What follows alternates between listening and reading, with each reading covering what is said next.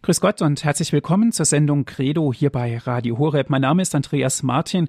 Ich freue mich, dass Sie jetzt wieder mit dabei sind. Viele Grüße auch an alle Zuhörer, die uns über DAB Plus hören in unserem deutschlandweiten Programm. Christen sind auch Menschen, echt menschlich, echt christlich.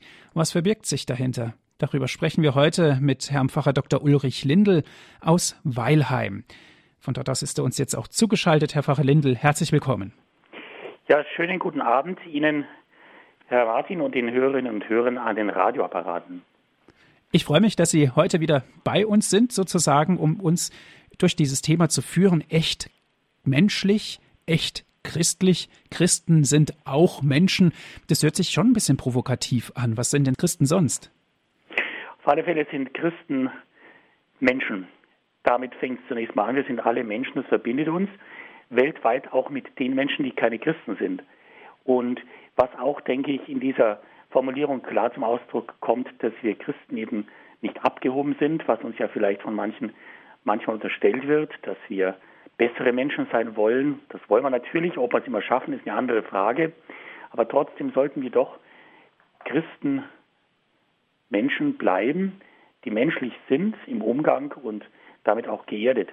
Und wir wollen eines ja nicht vergessen, dass Christen auch Menschen sind und die meisten Menschen eigentlich gar keine Christen. Denn wenn wir die jüngste Statistik anschauen, dann ist es schon so, dass der Anteil der Christen und auch der Katholiken prozentual ähm, an der Weltbevölkerung zunimmt. Aber dennoch sind nur 17,4 Prozent der Weltbevölkerung katholisch und gerade einmal ein Drittel aller Menschen, die auf diesem Planeten leben, sind Christen. Also die Mehrheit der Menschen weltweit sind nicht Christen. Und damit denke ich, ist schon eine ganz interessante Frage verbunden, was der Zusammenhang von Menschsein und Christsein, Christsein und Menschsein bedeutet und was Christsein aus dem Menschen machen will und machen kann. Auf alle Fälle ist Christsein keine bloße Weltanschauung, wie man Weltanschauungen in anderen Bereichen auch haben kann oder eben auch nicht, sondern ich glaube eher, dass Christsein, und das spüren wir wohl alle, eine Lebensform ist, die ein Mensch lebt, wählt, weil er an einen Gott glaubt, dem er sein Leben verdankt. Und wenn wir weiterdenken wollen, ist es nicht nur eine Lebensform, sondern im Innersten eine Lebensbeziehung mit einem Gott, der mich bejaht, gewollt und auch erschaffen hat, mit dem ich mein Leben teile und dem ich mein Leben am Ende auch wieder zurückgeben will. Also merken wir plötzlich, dass dieses Menschsein durch das Christsein eine Beziehung bekommt, eine Beziehung hin zu einem Gott, der ein Gott des Lebens und der Liebe ist. Und damit spüren wir auch schon, dass es Christsein eine religiöse Einstellung, eine religiöse Haltung ist. Denn dieses Religiössein bedeutet an sich ja, und das teilen wir mit anderen Menschen, die auch religiös, aber eben nicht christlich sind, religiös sein heißt, dass man sein Leben rückgebunden weiß an etwas oder an einen, der größer ist als der Mensch selbst. Und aus dieser Rückbeziehung, dieser Verbundenheit mit einem, der größer ist als wir Menschen selbst, den wir Gott nennen, den andere Religionen Götter nennen, gibt diesem Leben einen Ausblick über diese Welt hinaus. Herr Pfarrer Lindel, gehen wir jetzt mal von jemand aus, von einem Menschen aus, der vielleicht mit dem Christsein keine Berührung hatte. Was könnte ihn animieren dazu, vielleicht Christ zu werden oder zumindest darüber mal nachzudenken? Ich denke, ein wichtiger Punkt ist für mich immer, und das ist ja der Ansatzpunkt, der uns vorab ja auch schon verbindet, dass wir miteinander Menschen sind. Es gibt den schönen Gedanken, der da lautet, Christsein setzt Menschsein voraus. Und ich glaube, wir sollten dort anfangen, wo uns ohnehin schon vieles verbindet, nämlich in diesem Menschsein. Wir sind miteinander Menschen. Und wenn uns das schon mal gelingt, dass wir wirklich Menschen sind, dass wir menschlich miteinander umgehen und dass wir nicht nur Menschen sind, sondern uns wirklich bemühen, mehr und mehr Mensch zu werden, dann haben wir schon eine gemeinsame Basis gefunden. Angelus Silesius hat einmal den schönen Gedanken geprägt, Mensch werde, der du bist. Und das bringt einen guten Gedanken mit in die Überlegung hinein, dass Menschen ja nicht nur Menschen sind, sondern dass wir Menschen immer mehr auch Menschen werden sollen und Menschen werden dürfen. Also dieses Menschwerden ist ein Entwicklungsprozess, der nie abgeschlossen ist. Man kann nie sagen, ich bin jetzt mit dem Menschwerden fertig. Insofern glaube ich, macht einen Menschen, der uns Christen erlebt und selbst noch nicht Christ ist, schon einmal neugierig, wenn er merkt, da begegne ich echten Menschen. Und mit dem Christsein ist es ja auch so, wir werden ja in der Taufe Christen, wir sind Christen, heißen nicht nur so mit der Taufe, aber auch das Christsein ist ja ein Entwicklungsprozess, da steckt so viel drin. Und mit dem Christwerden ist man ja auch nie fertig. Das ist ein unglaublich interessanter, dynamischer Prozess, der immer wieder und immer Neues entdecken lässt. Also Christsein heißt zugleich auch immer wieder Christ werden. Und ich denke, da sind wir wieder bei unserem möglicherweise christlich Interessierten, der sieht, dass Menschen, die Christen sind, beides versuchen, dass sie die Menschwerdung versuchen, echt menschlich leben und dass dann durch diesen christlichen Glauben etwas hinzukommt, was dieses Menschsein noch einmal weiterentwickelt und bereichert. Ich sage immer wieder, Christen wollen versuchen, das Menschsein weiterzuentwickeln und das mit Hilfe eines Modells an Leben, das uns Jesus Christus vorgelebt hat. Im Grunde genommen ist ja sein Leben, das Leben Jesu Christi und seine Botschaft, die Botschaft vom Reich Gottes im wahrsten Sinne des Wortes, ein Entwicklungsprogramm, Entwicklungshilfe für uns Menschen, dass wir weiterkommen, unserem Menschsein, nicht zuletzt durch unser Christsein. Also ich denke, das Entscheidende ist und bleibt, dass Menschen uns sehen und dann neugierig werden, weil sie sehen, wie wir leben und vor allem, dass wir leben, was wir glauben. Beides muss ansteckend überzeugend sein, damit andere Menschen neugierig werden und dann tatsächlich näher an uns herankommen und fragen, warum lebst du so und warum glaubst du das, was du immer wieder bekennst und warum lebst du deinen Glauben so, wie du ihn lebst. Das muss neugierig machen, anstecken und damit ist auch die Möglichkeit eines näheren Kennenlernens möglich, nicht zuletzt des Glaubens, den wir lieben. Herr Pfarrer Lindel, aber was gehört denn eigentlich dazu, um Christ zu werden? Schließlich gibt es Menschen, die sagen, das gehört einfach zum Leben dazu, es gehört zum guten Ton, um es jetzt mal so auszudrücken, aber im Grunde genommen sitzt es doch viel tiefer. Es geht doch hier um eine innere Überzeugung. Auf alle Fälle, wir müssen diesen christlichen Glauben mit Leben füllen. Also das Christsein erstreckt sich nicht nur auf die Zeit des Gottesdienstbesuches. Es ist ja immer wieder so ein weithin gehörter Vorwurf, den uns andere vorhalten, dass die Christen, die im Gottesdienst am Sonntag sind, unter der Woche eben auch nicht anders leben als eben die anderen. Schau sie doch an, die Kirchgänger, heißt der allgemeine Vorwurf. Ich glaube, dass dieser Vorwurf, die Kirchgänger sind eben auch nicht besser als alle anderen, in seinem Kern nicht stimmt, aber zumindest wird er immer wieder auch geäußert. Das heißt, wir müssen natürlich unseren Glauben ernst nehmen, diesen Glauben leben, gerade auch unter den Bedingungen des Alltags. Aber ich denke mir schon, dass wir auch darüber hinaus fragen müssen, was ist eigentlich menschlich, bevor wir dann auf die Frage kommen, was ist eigentlich christlich.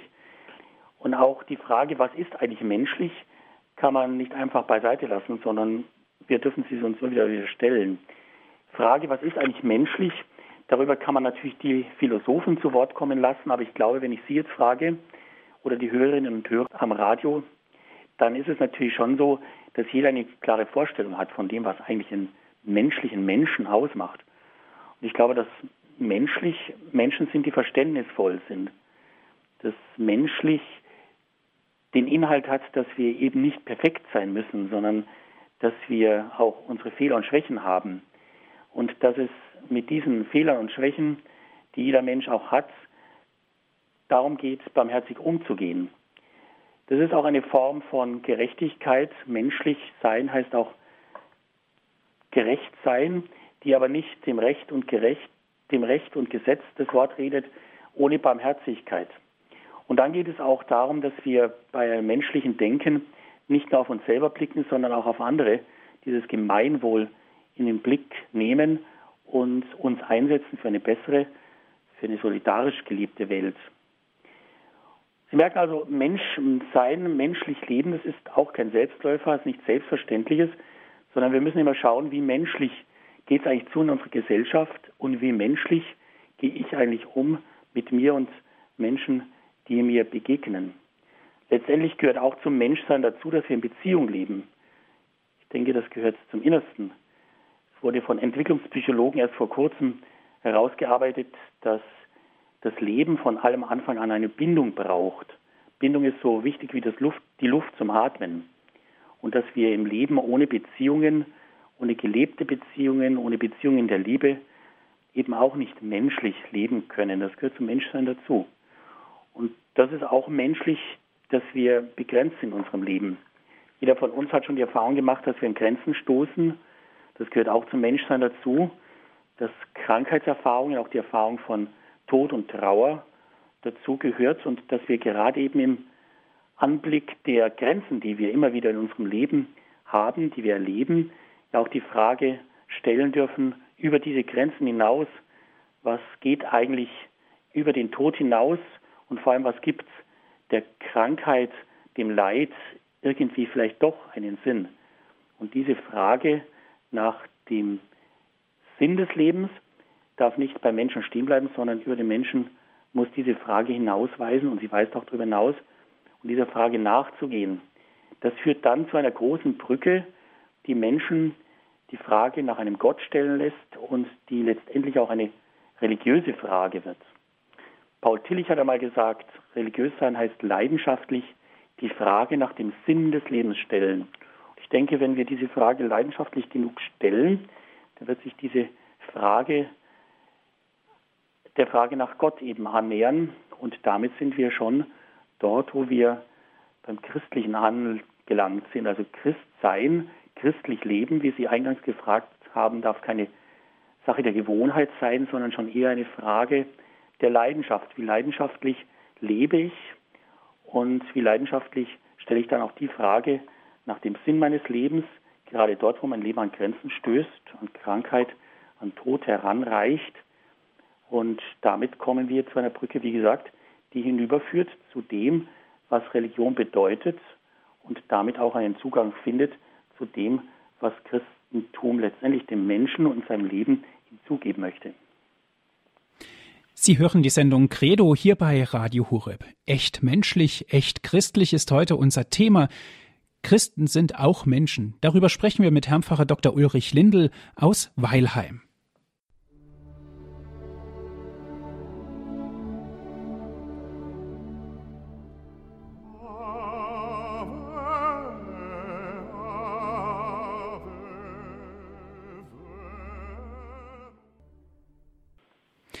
Sie hören die Sendung Credo hier bei Radio Hureb. Mein Name ist Andreas Martin. Ich freue mich, dass Sie mit dabei sind. Christen sind auch Menschen, echt menschlich, echt christlich. Darüber sprechen wir mit Herrn Pfarrer Dr. Ulrich Lindel aus Weilheim.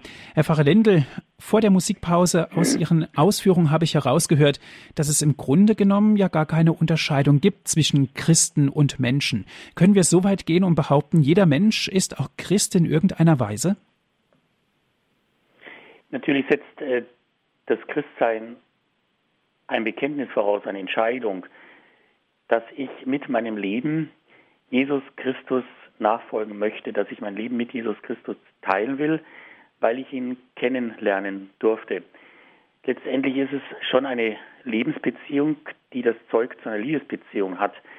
Das heißt also, alle Menschen sind nicht äh, von sich aus Christen. Sie müssen diesem Jesus Christus begegnen und das gelingt einfach oft dadurch, dass diese Menschen wiederum Christen begegnen, die ihr Leben christlich verstanden wissen und die aus dieser Beziehung mit Jesus Christus heraus sinnerfüllt und erfüllt leben. Ich denke mir, dass es schon wichtig ist, dass wir an einen Gott glauben, der sich aller Menschen annimmt, letztendlich verdanken sich alle Menschen in ihrem Leben dem lebendigen Gott, der will, dass jeder von uns lebt, der uns ins Leben gerufen hat, der unser Leben auch begleitet. Und ich denke eben, dass auch dieser Gott Ja sagt zum Menschen, so wie der Mensch nun einmal ist. Das drückt sich auch darin aus, dass dieser Gott eben dem Menschen nicht nur theoretisch begegnet, sondern dass das Gott Mensch selbst Mensch wird. Es ist tatsächlich das Innerste der Menschwerdung, dass wir an einen Gott glauben, der selbst Mensch wird mit uns und für uns. Und deswegen lesen wir ja auch im Hebräerbrief diesen großen Gedanken, wir haben nicht einen hohen Priester, der nicht mit uns fühlen könnte. Jesus wird Mensch, Gott wird Mensch in Jesus Christus und das gibt uns eben das innere Vertrauen, dass sich Gott in uns Menschen selbst auskennt. Er weiß, wie es uns geht, wie es um, um uns steht und Gott nimmt den Menschen in Jesus Christus eben auch so an, wie er nun mal ist, in seinen Begrenztheiten. Es darf uns ja nicht selbstverständlich werden, dass Jesus Christus gerade den Menschen zuwendet, die schwach sind, die krank sind, die an ihrem Leben leiden. Auch die Menschen, die an ihrer Unvollkommenheit leiden, den Sündern, denen wendet er sich zu. Und er nimmt die Menschen so, wie sie sind. Das erleben wir ja in diesen Begegnungen des Neuen Testamentes, wenn Jesus zum Beispiel den Zöllner Zachäus drum auf dem Maulbeerfeigenbaum sitzen sieht und nur noch eine sagt, komm schnell herunter. Und Zachäus kommt runter und die zwei begegnen sich unter vier Augen oder die Sünderin, die zu seinen Füßen kniet und seine Füße salbt und mit ihren Tränen benetzt und mit ihrem Haar trocknet. Das sind sehr enge, sehr menschliche Begegnungen, die mir einfach zeigen, dass Jesus zu den Menschen geht, sie so annimmt, wie sie nur einmal sind, das Menschsein annimmt und den Menschen aber dann nicht so stehen lässt, wie er ist, sondern ihn versucht mitzunehmen, ihm weiterzuhelfen. Und ich darf nochmal darauf, darauf zurückkommen, für mich ist dieses Christsein eben eine richtige Entwicklungshilfe für unser Menschsein. Jesus Christus sieht uns Menschen so, wie wir sind. Wir brauchen nichts vormachen. Seien wir ganz offen zu ihm und er hat nur eines im Sinn, dass er sich uns zuwendet, uns mitnimmt und uns beim Menschsein, beim Menschwerden, möchte ich sagen, unter die Arme greift und weiterhilft. Damit sind wir ganz klar da, wo Jesus uns weiterhelfen möchte, nämlich er sagt Ja zum Menschsein, zum Menschwerden und er sagt Nein zu allem, was unmenschlich ist. Alles, was unmenschlich ist, ist zu immer auch zutiefst auch immer unchristlich. Ich denke, das macht uns sehr deutlich, wenn wir Jesus hören in der Bergpredigt, dort in den Seligpreisungen.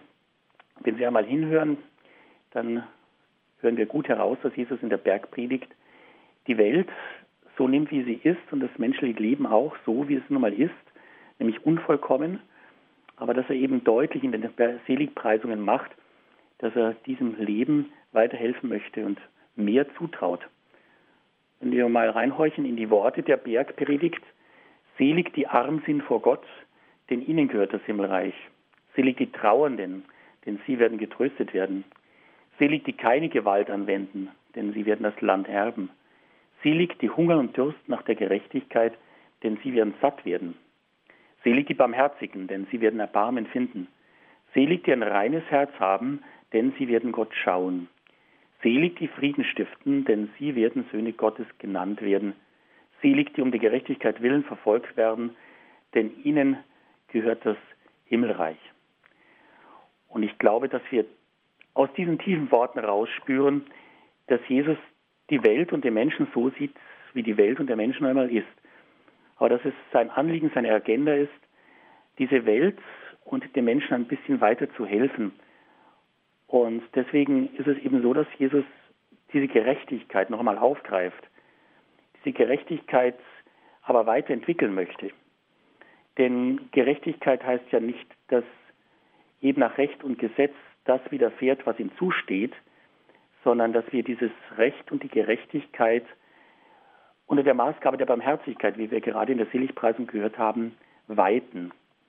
Und wenn Sie da auf dieses Gleichnis von den Arbeitern im Weinberg mal blicken, dann ist es natürlich in den Augen der Menschen auf den ersten Blick ungerecht, wenn der, der bloß eine Stunde im Weinberg gearbeitet hat, ebenso viel erhält wie der, der schon in aller Frühe in den Weinberg geschickt wird.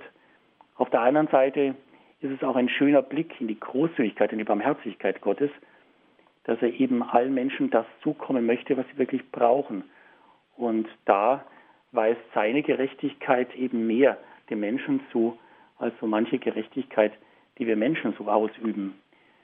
Und ich glaube auch, dass die Bergpredigt vom Frieden und der Gewaltlosigkeit spricht. Mir fällt da dieses alte Wort aus dem Buch Exodus ein, Auge um Auge, Zahn um Zahn. Das wurde im Alten Testament ja gelehrt. Und das wirkt ja auch auf den ersten Blick völlig gerecht. Da ist der Gerechtigkeit Genüge getan. Aber was sagt Jesus? Er sagt, und das ist ja auch Kern der Bergpredigt, dass diese Gewalt und die Gegengewalt ja noch mehr Gewalt erzeugen. So sagt er, dass der, der dich auf die rechte Wange schlägt, dem sollst du eben dann auch die linke Wange hinhalten. Und das ist eigentlich ein völlig neues Denken, eine neue Form von Friedenssicherung, dass wir eben nicht Gewalt mit Gegengewalt beantworten.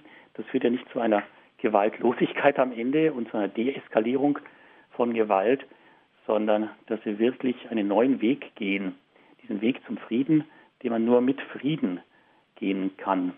Sie merken plötzlich, dass Jesus menschliches Denken aufgreift und versucht weiterzuentwickeln. Gerechtigkeit wird weiterentwickelt mit Barmherzigkeit und Friede wird letztendlich gesichert durch die Bereitschaft zu Gewaltlosigkeit.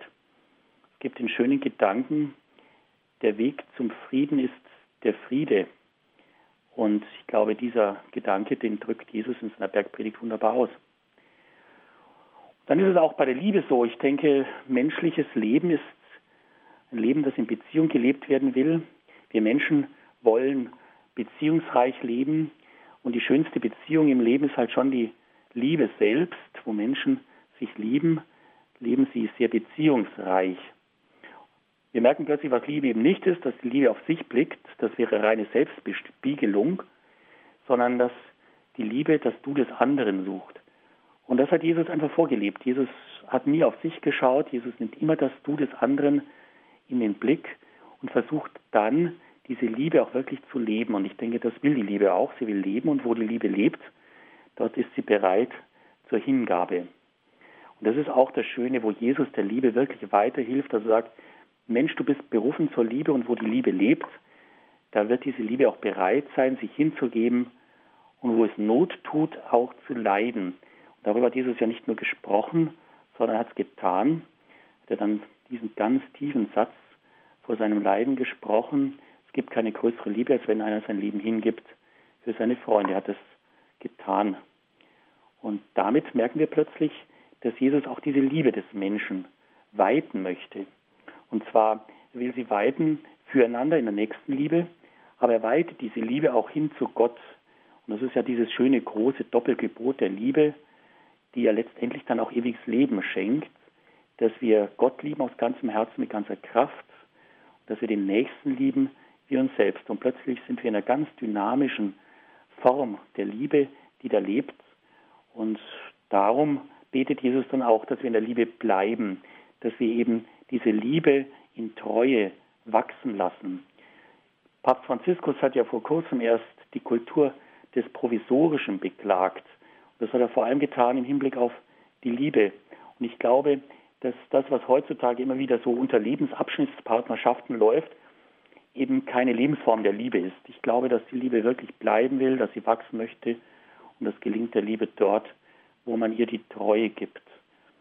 Und dann das Leid. Beim Leid ist es ja ebenso, dass Jesus wirklich dem Leid weiterhilft. Leid ist eine Urerfahrung des Menschen. Und das Unmenschlichste am Leid ist ja, wenn dieses Leid keinen Sinn macht. Sinnlosigkeit des Leids ist die schlimmste Erfahrung des Menschen schlechthin. Und Jesus nimmt das Leid, er weicht dem Leid auch nicht aus. Insofern merken wir wieder, Jesus wird wirklich Mensch, aber er versucht dann, diesem Leid Sinn zu geben. Und wenn wir dann Jesus in seinem Leid anschauen, dann merken wir, das ist kein Leid an sich, sondern das ist ein Leid für mich und für dich und für uns alle. Dieses Leid Jesu macht Sinn.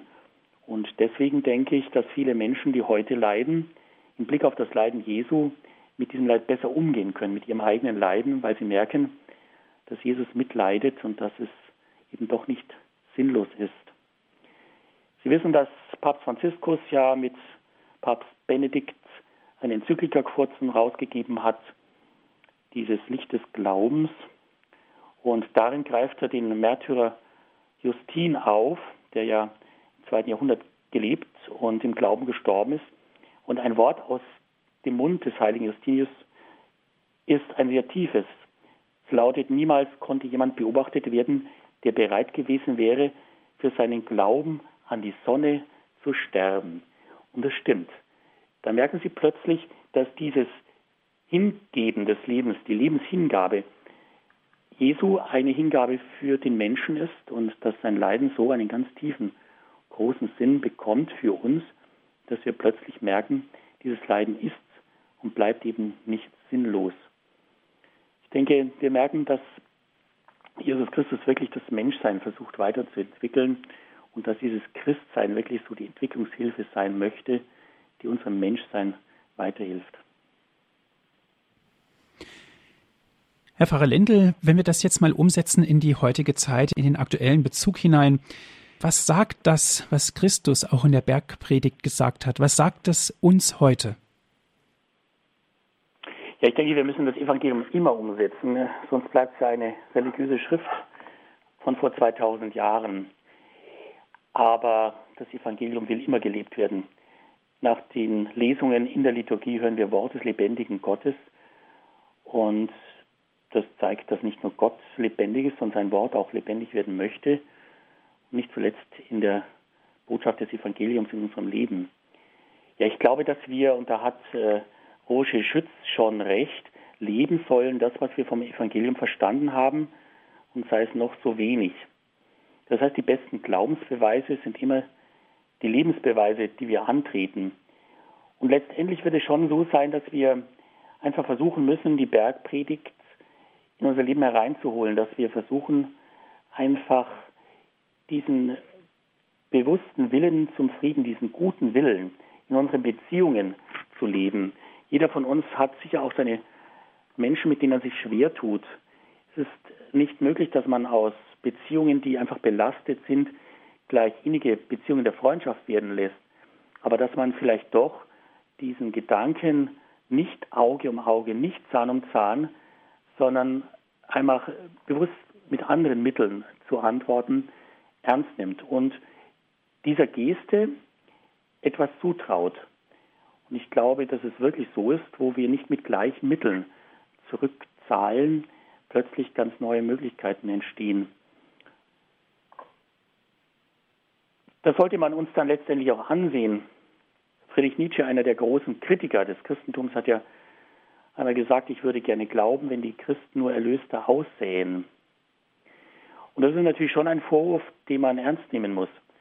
Man sollte es uns schon ansehen, dass wir Erlöster, Gelöster leben können, weil wir an den Christus glauben, der unser Leben erlöst hat. Also wir müssen unser Heil nicht selber verwirklichen. Ich denke, auch das macht einen ganz konkreten Bezug möglich zu unserem Leben, dass wir aus den 70, 80 Jahren, die wir hier haben, nicht eben alles herausholen müssen. Denn wir glauben ja dann auch an ein ewiges Leben, an eine Ewigkeit. Manchmal kommen mir Menschen, die eben an diese Ewigkeit nicht glauben können, schon ziemlich gestresst vor, weil sie ja im Grunde genommen das Ganze, was sie vom Leben erwarten, das ist ja oft nicht wenig, aus dieser kurzen Lebenszeit herausholen müssen. Und wenn das Leben dann langsam davonläuft, dann wird dieses Leben sehr getrieben. Man versucht, die Lebenszeit mit allen Mitteln noch etwas zu verlängern.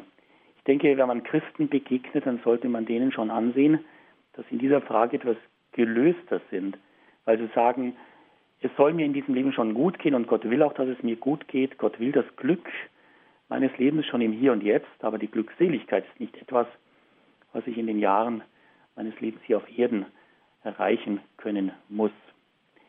Auf der anderen Seite sollen wir natürlich nicht alle fünf Grad sein lassen. Ich glaube, Christen, die ihren Glauben ernst nehmen, werden nicht gelangweilter hier kommen. Papst Franziskus hat ja einmal gesagt in einer Audienz, Ende Juni, glaube ich, war die, dass es hässlich ist, einen müden, gelangweilten oder gleichgültigen Christen zu sehen. Ein solcher Christ, das geht nicht, sagt der Papst. Der Christ muss lebendig sein, er muss sich freuen, Christ zu sein. Ich glaube, diese einfache Freude ist auch etwas, was man im Leben einem Christen ansehen sollte. Natürlich können wir nicht mit einem Dauergrinsen rumlaufen, Dazu ist das Leben ja manchmal auch wirklich zu ernst. Aber so dieses innere Freuen können über den Glauben, diese Glaubensfreude, ist dann schon eine große Kraft, die nicht zuletzt auch ausstrahlt. Und dass wir diese Freude suchen und sie pflegen und immer wieder neu uns über den Glauben freuen können, so dass es andere Menschen auch spüren, ist, denke ich, auch etwas fürs Leben von uns allen. Dann natürlich auch, wie gehen wir mit den Dingen um, die uns im Leben begegnen, wie jeden Menschen. Wie gehe ich um, wenn ich krank bin, wenn ich vielleicht die Diagnose einer schweren Krankheit bekommen habe? Hilft mir der Blick aufs Kreuz etwas? Kann ich mich zu den Psalmen retten und aus dem Gebet der Psalmen, wo ja auch viel Leid geklagt wird, Kraft holen? Oder wie gehe ich mit Menschen um, die randständig sind? Wissen Sie, sozial schwache Menschen gibt es ja auch heute oft schon wenige Straßen weiter. Finde ich wirklich den Mut, dass ich einmal einen Kontakt herstelle mit Asylbewerbern, die jetzt gerade in unsere Orte kommen, dass ich vielleicht mal vorbeischaue oder im Fahren frage, ob diese Asylbewerber konkret Hilfe brauchen. Vielleicht genügt ja schon eine konkrete Hilfe, ein Rat oder was ich sonst zur Verfügung stellen kann, was eben gebraucht wird. Vergessen wir nicht, Papst Franziskus war vor kurzem auf Lampedusa bei den Flüchtlingen, den Vertriebenen, den Obdachlosen. Und er ermuntert uns ja auch, das hat er in Rio de Janeiro getan, wo er nicht nur an der Copacabana war, sondern auch in den Favelas, dass wir uns an die Grenzen der Gesellschaft bewegen. Dort, wo Jesus war, sollten auch wir Christen immer wieder zu sehen sein. Letztendlich ist es schon so, dass wir das Leben, so wie es einfach ist, nehmen, dass wir es ernst nehmen und dass wir es im Glauben dann auch gestalten, unser eigenes Leben, aber auch das Leben anderer und so einen Beitrag leisten zu einer besseren Welt. Sie hören die Sendung Credo hier bei Radio Horeb. Echt christlich, echt menschlich ist heute unser Thema. Wir sprechen mit Herrn Pfarrer Dr. Ulrich Lindl aus Weilheim.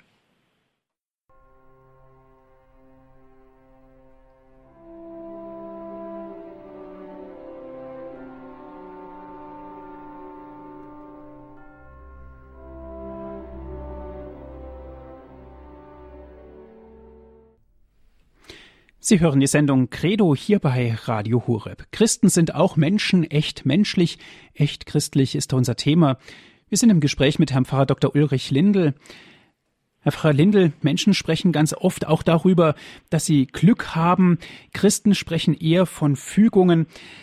Was ist es eigentlich? Worum geht es eigentlich, wenn wir von Glück sprechen? Sprechen wir dann auch nicht letzten Endes auch um eine Zuwendung von Gott? Ja, das Thema Glück ist ein sehr, sehr tiefes. Da begegnen wir wirklich der Herzmitte des Menschen und dem, wonach sich jeder Mensch auch sehnt. Glück gehabt, das klingt so nach Zufall, nach einer Zusammenkunft glücklicher Umstände, zum Beispiel ein Sechs im Lotto. Glück gehabt, wenn wir christlich, menschlich auch von Glück sprechen, dann erwarten wir und erhoffen wir uns natürlich weit mehr vom Glück. Wenn wir mal dem Wort Glück nachspüren, es auf der Zunge ihrer Seele zergehen lassen, dann merken sie, dass Glück ein ganz tiefes Empfinden des Menschen ist und dass wir Menschen uns nach Glück sehnen. Das ist eigentlich der Inbegriff eines geglückten, gelungenen Lebens ist, Lebensglück. Letztendlich alles Große im Leben verbinden wir auch mit dem Begriff Glück, Familienglück, Lebensglück, Eheglück.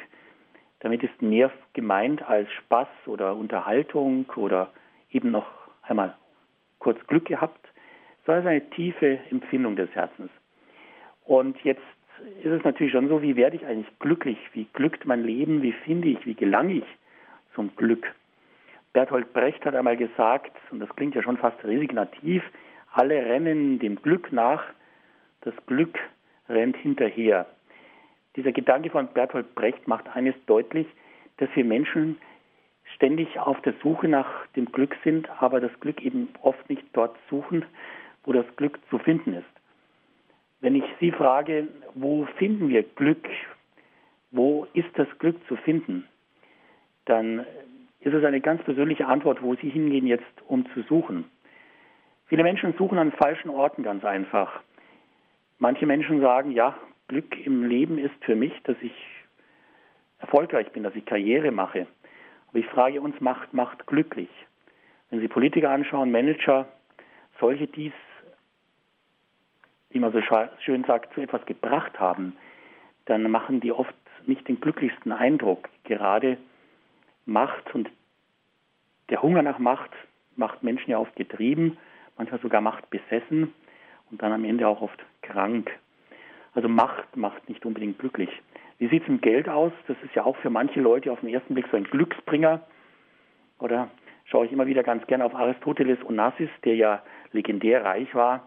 Der hat einmal gesagt, reiche Menschen sind oft arme Menschen mit viel Geld. Also der Reichtum ist es wohl auch nicht. Das hat Jesus ja auch schon mal gesagt, hütet euch vor jeder Art von Habgier, denn der Sinn des Lebens besteht nicht darin, dass ein Mensch aufgrund seines großen Vermögens im Überfluss lebt. Das macht tatsächlich nicht glücklich. Letztendlich ist die Frage, was ist das Glück meines Lebens? Eine Frage, die uns nicht in die Bank führen darf, auf unser Konto verweisen lässt. Und auch das Glück steht nicht auf titelreichen Visitenkarten, die nach der Pensionierung relativ schnell vergilben. Sondern ich glaube, die Antwort nach dem Glück unseres Lebens finden wir in unserem Herzen. Ich glaube, jeder Mensch, der so auf der Suche nach dem Glück ist, wird in sein Herz hineinschauen und sich überlegen dürfen, was lebt eigentlich in meinem Herzen und wofür lebe ich eigentlich aus ganzem Herzen.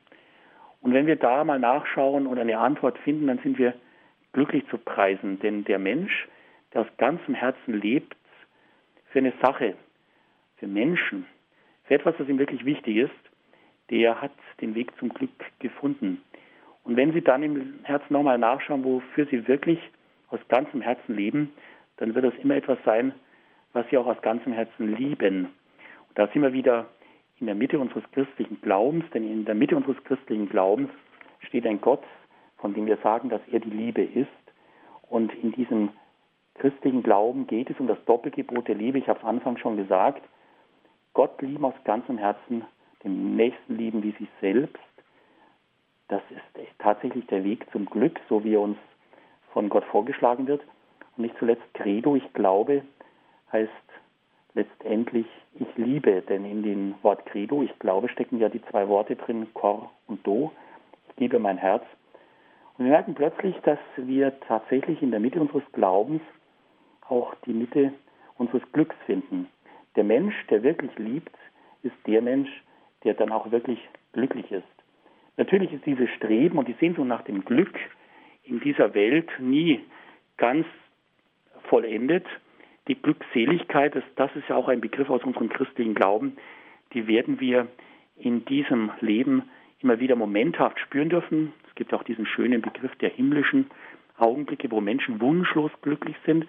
Aber wir müssen ganz genau, dass diese Augenblicke dann auch wieder vergehen und trotzdem sensibilisieren sie uns für das vollkommene Glück, für die ewige Glückseligkeit.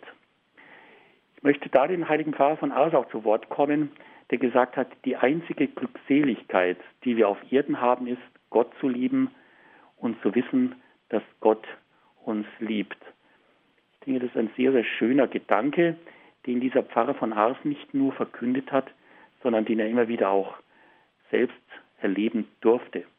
Und hier bekommen wir letztendlich, denke ich, auch eine Abrundung zu unserem Thema, dass das Menschsein und das Christsein dort letztendlich zu innerst verbunden sind, wo beides in aller Liebe gelebt wird. Herr Pfarrer Lindel, wenn wir von Glück sprechen und beziehen jetzt auch den Begriff Fügung mit ein, sind wir ja direkt eigentlich schon bei dem angelangt, was Christen letzten Endes ausmacht.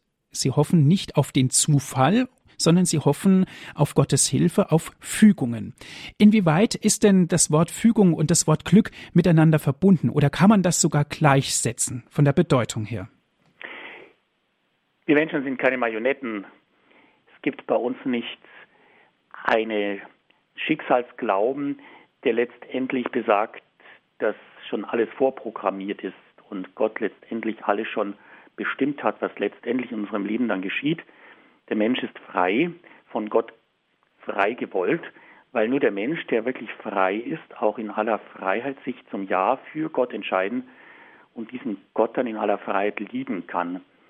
Gott will, und das steht fest, das Glück des Menschen. Gott will, dass es dem Menschen gut geht.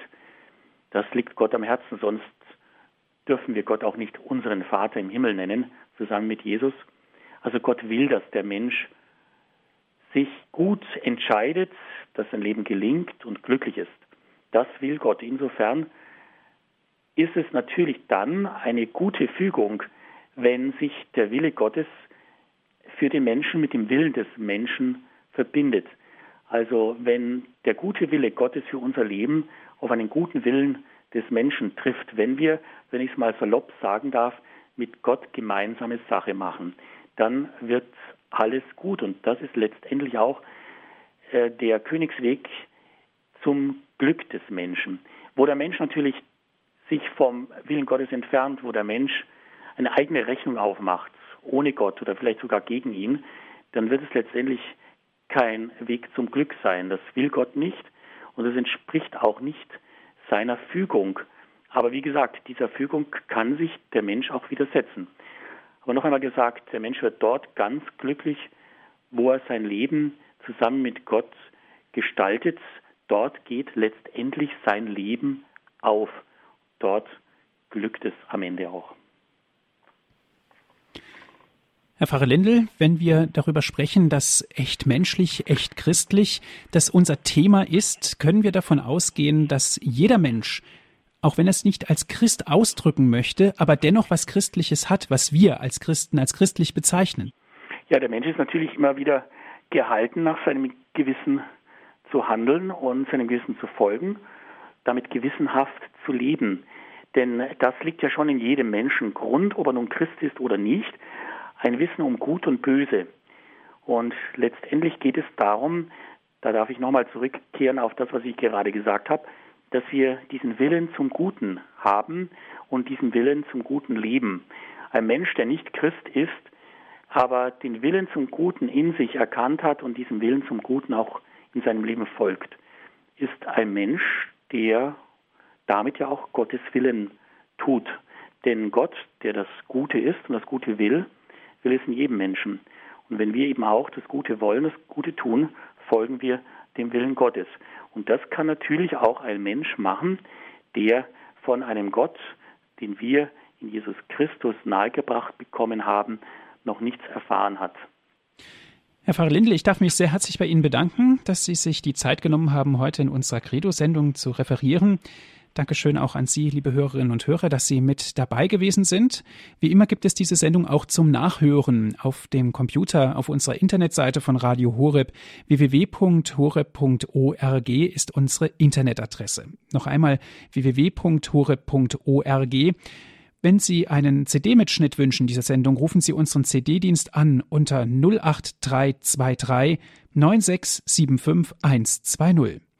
Wenn Sie von außerhalb Deutschlands anrufen, bitte vorab 0049 wählen. Weiter geht es mit der 8323 9675 120. Herr Pfarrer Dr. Lindel, darf ich Sie zum Ende dieser Sendung um den Segen bitten? Guter Gott, dir geht es um uns Menschen. Aus Liebe zu uns Menschen bist du in Jesus Christus Mensch geworden.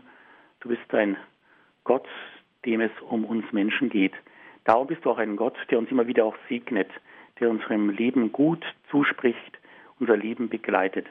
So bitten wir jetzt um Gottes Segen. Der Herr sei mit euch. Und mit deinem Geiste. Segne, beschütze euch der mächtige und gute Gott, der Vater und der Sohn und der Heilige Geist. Amen. Amen. Dankeschön fürs Zuhören. Es verabschiedet sich Ihr Andreas Martin.